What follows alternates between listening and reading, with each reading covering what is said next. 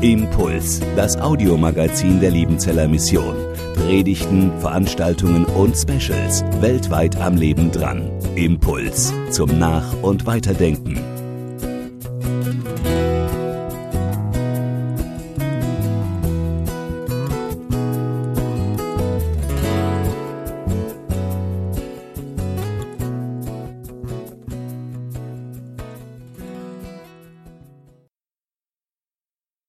Ich möchte die Predigt starten mit dem Predigtext. Ähm, der steht in die Verse 10 bis 13. Philippa 4, die Verse 10 bis 13. Ich bin aber sehr erfreut im Herrn, dass ihr jetzt wieder einmal in der Lage seid, für mich zu sorgen.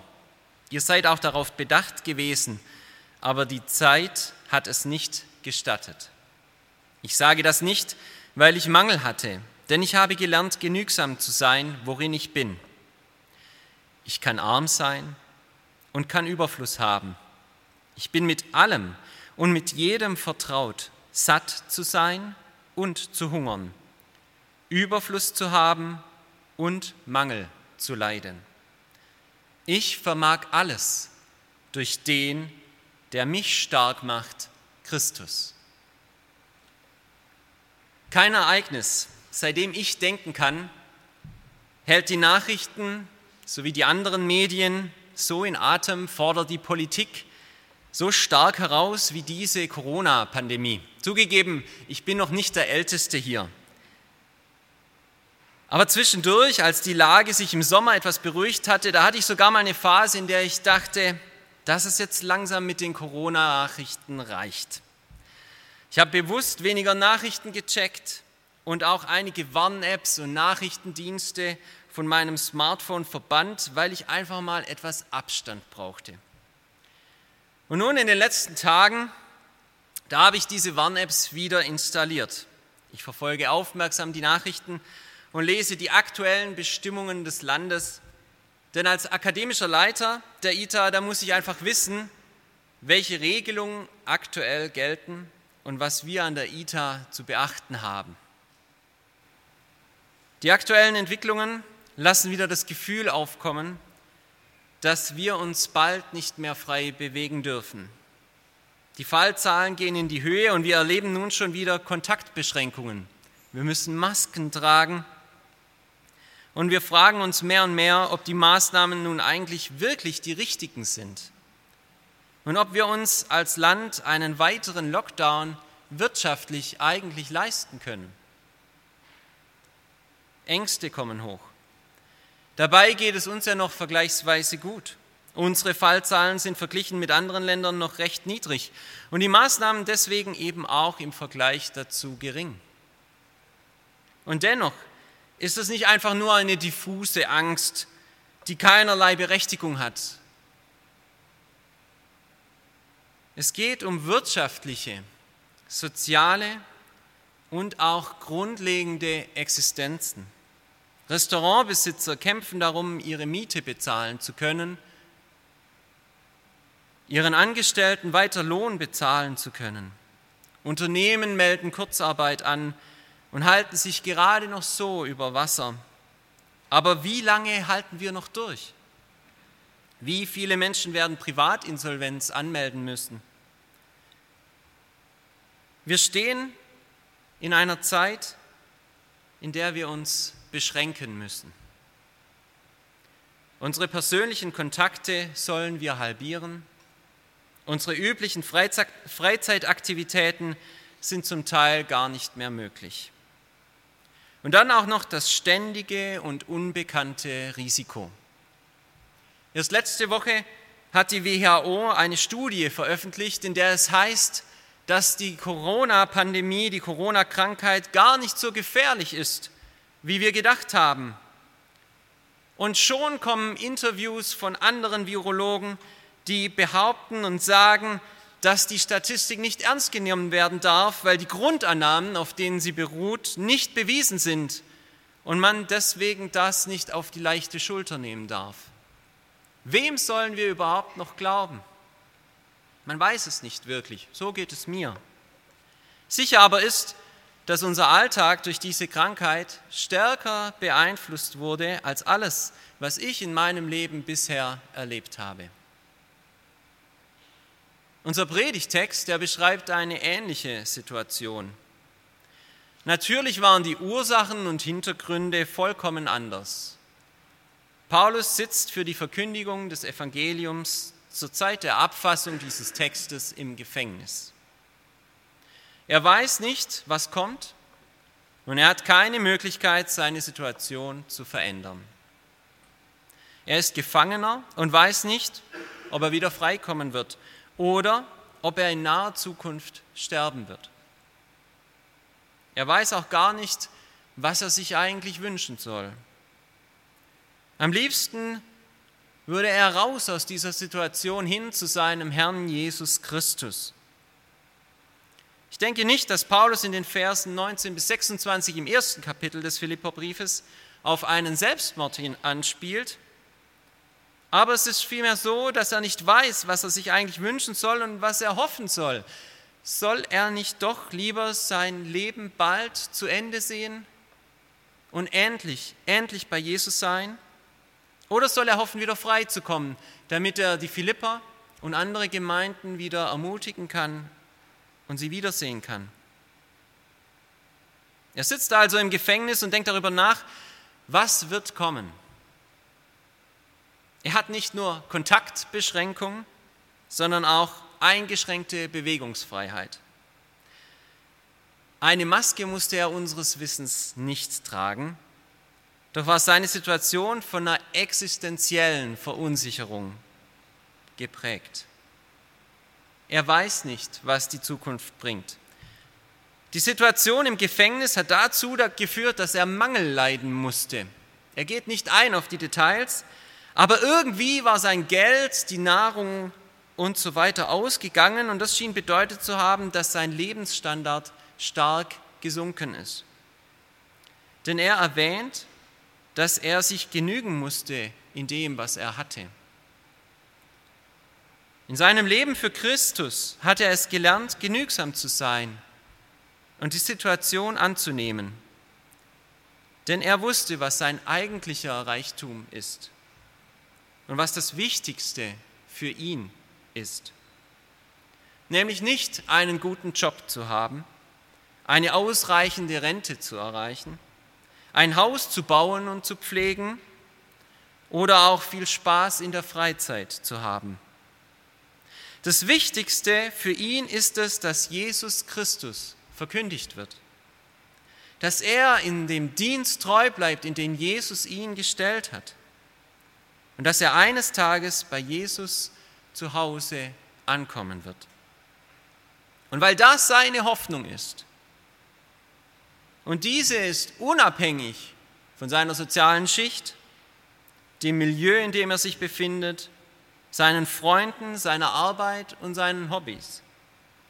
Deswegen sind diese Dinge für ihn zur Nebensache geworden. Es ist für ihn genug, solange er, und sei es im Gefängnis, mit Hunger und Durst nur seinem Herrn dienen kann. Er kann arm sein oder Überfluss haben, satt sein oder hungern, Überfluss haben oder Mangel leiden. Natürlich macht das für ihn das Leben leichter oder schwerer. Es kostet mehr Anstrengung, von Stadt zu Stadt zu ziehen und zu predigen, wenn der Magen knurrt und er kurz vor einem Schwächeanfall steht. Mit vollem Bauch und in guter Gemeinschaft läuft es sich einfach besser. Auch ein Aufenthalt im Gefängnis ist leichter zu ertragen, wenn man gut versorgt ist und etwas bessere Nahrung hat als den Gefängnisfraß. Vor allem ist Einsamkeit viel besser zu ertragen, wenn man schmeckt und sieht, dass eine Gruppe von Menschen an einen denkt, Hilfe schickt, Besuche unternimmt und für einen betet. Deswegen bedankt er sich überschwänglich bei den Philippern für die Hilfe, finanziell und durch den Besuch eines treuen Mitarbeiters. Es macht sein Leben leichter. Und dennoch steht für ihn fest und bleibt eines ganz, ganz klar. auch wenn diese Hilfe nicht eingetroffen wäre und seine Situation immer aussichtsloser geworden wäre, kann er sagen, ich vermag alles durch den, der mich stark macht, Christus. Ich vermag alles durch den, der mich stark macht, Christus. Weil Paulus weiß, dass sein Leben, sein Wohlbefinden, seine Versorgung in Jesus Christus liegt, kann er entspannt, ja fröhlich in eine Zukunft gehen, die sogar den nahen Tod bedeutet. Denn sein Leben ist ihm nicht das Wichtigste. Seine Gesundheit, sein Einkommen, sein Wohlstand sind nicht das, was ihn bekümmert und besorgt. Auch der Zustand des römischen Reiches, ob der Kaiser nun die Christen oder Juden verfolgt oder ob sie in Frieden leben können, sind nicht seine größte Sorge. Er trachtet zuerst nach dem Reich Gottes und seiner Gerechtigkeit und weiß, alles andere wird mir zufallen. Wir sind heute auch sehr herausgefordert. Nicht so sehr wie Paulus, denke ich. Wir stehen in den Herausforderungen trotz Kontaktbeschränkungen nicht alleine. Wir haben in Deutschland genug zu essen. Vielleicht müssen wir wieder fürchten, sollte es zu einem weiteren Lockdown kommen, dass das Klopapier ausgeht. Viele sorgen sich natürlich um ihre Arbeit, vielleicht sogar um das noch nicht abgezahlte Haus, die Arbeitsstelle, die einen weiteren Lockdown nicht verkraften würde. Paulus, er hat es gelernt, in dem genügsam zu sein, in dem er gerade steht. Auch wenn die Umstände nach menschlichem Ermessen wirklich katastrophal waren, hatte er Freude und Frieden in Jesus. Denn die Perspektive auf das Eigentliche, das Wahre, das, was wirklich zählt, ermöglicht es ihm, auch Mangel, Gefahren und Unsicherheiten zu ertragen. Das bedeutet in Paulus Fall nicht, dass er nicht versucht hätte, die Situation zu ändern, sie angenehmer zu gestalten oder für Veränderung der Situation zu beten. Die Umstände, in denen wir heute leben, sind unangenehm. Für die meisten Menschen sind sie aber nur das, unangenehm. Für andere ist die Krankheit lebensbedrohlich und gefährlich. Und es kostet ja auch einigen das Leben. Andere stehen am Rande ihrer finanziellen Möglichkeiten. Und das sind schwierige Herausforderungen, die niemand klein reden möchte. Und dennoch kann jeder, jeder, der zu Jesus gehört, sagen, ich vermag alles durch den, der mich stark macht, Christus. Unsere persönlichen oder familiären Umstände sind wichtig. Ja, sie brauchen unsere Kraft, Fürsorge und Verantwortung aber sie sind im eigentlichen Sinn Nebensache. Denn Jesus Christus ist unser Leben und Sterben unser Gewinn. Und so lässt sich mit diesen Überlegungen, auch in Corona-Zeiten und mit allen Herausforderungen und Gefahren sagen, freut euch zu jeder Zeit im Herrn. Und noch einmal sage ich, freut euch. Eure Freundlichkeit lasst alle Menschen erfahren. Der Herr ist nahe. Sorgt euch um nichts, sondern in allen Anliegen lasst eure Bitten im Gebet und Flehen mit Danksagung vor Gott kund werden. Und der Friede Gottes, der höher ist als alle Vernunft, wird eure Herzen und Sinne bewahren in Christus Jesus. Hören wir auf, über Politiker und Bestimmungen zu murren, sondern gehen auf die Knie und bitten unseren Gott. Hören wir auf, uns das Leben schwer vor Sorge zu machen, sondern sind wir dankbar für die Hoffnung, die wir in Jesus haben. Hören wir auf, uns zurückzuziehen und Menschen anderer Meinungen anzugiften, sondern lassen wir sie alle Freundlichkeit erfahren, die wir besitzen in Jesus.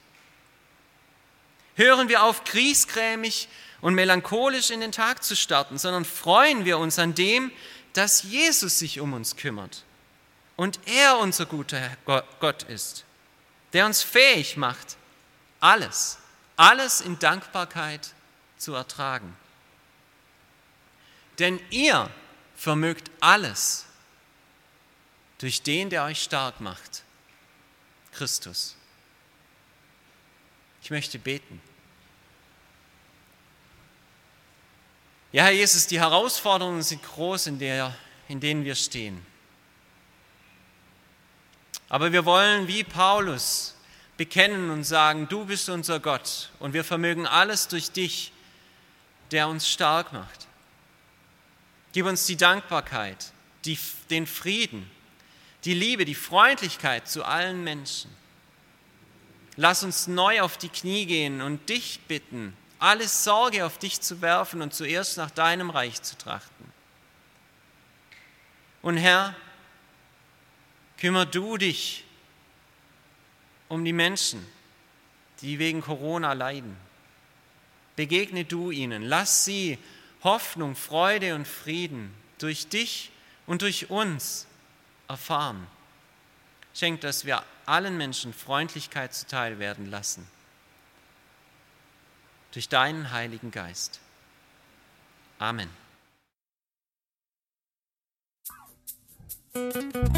Impuls ist eine Produktion der Liebenzeller Mission. Haben Sie Fragen? Würden Sie gerne mehr wissen? Ausführliche Informationen und Kontaktadressen finden Sie im Internet unter www.liebenzell.org. Die Liebenzeller Mission produziert ebenfalls das Fernsehmagazin Weltweit am Leben dran. Informationen zur Sendung und zum Empfang gibt es unter www.weltweit-magazin.de.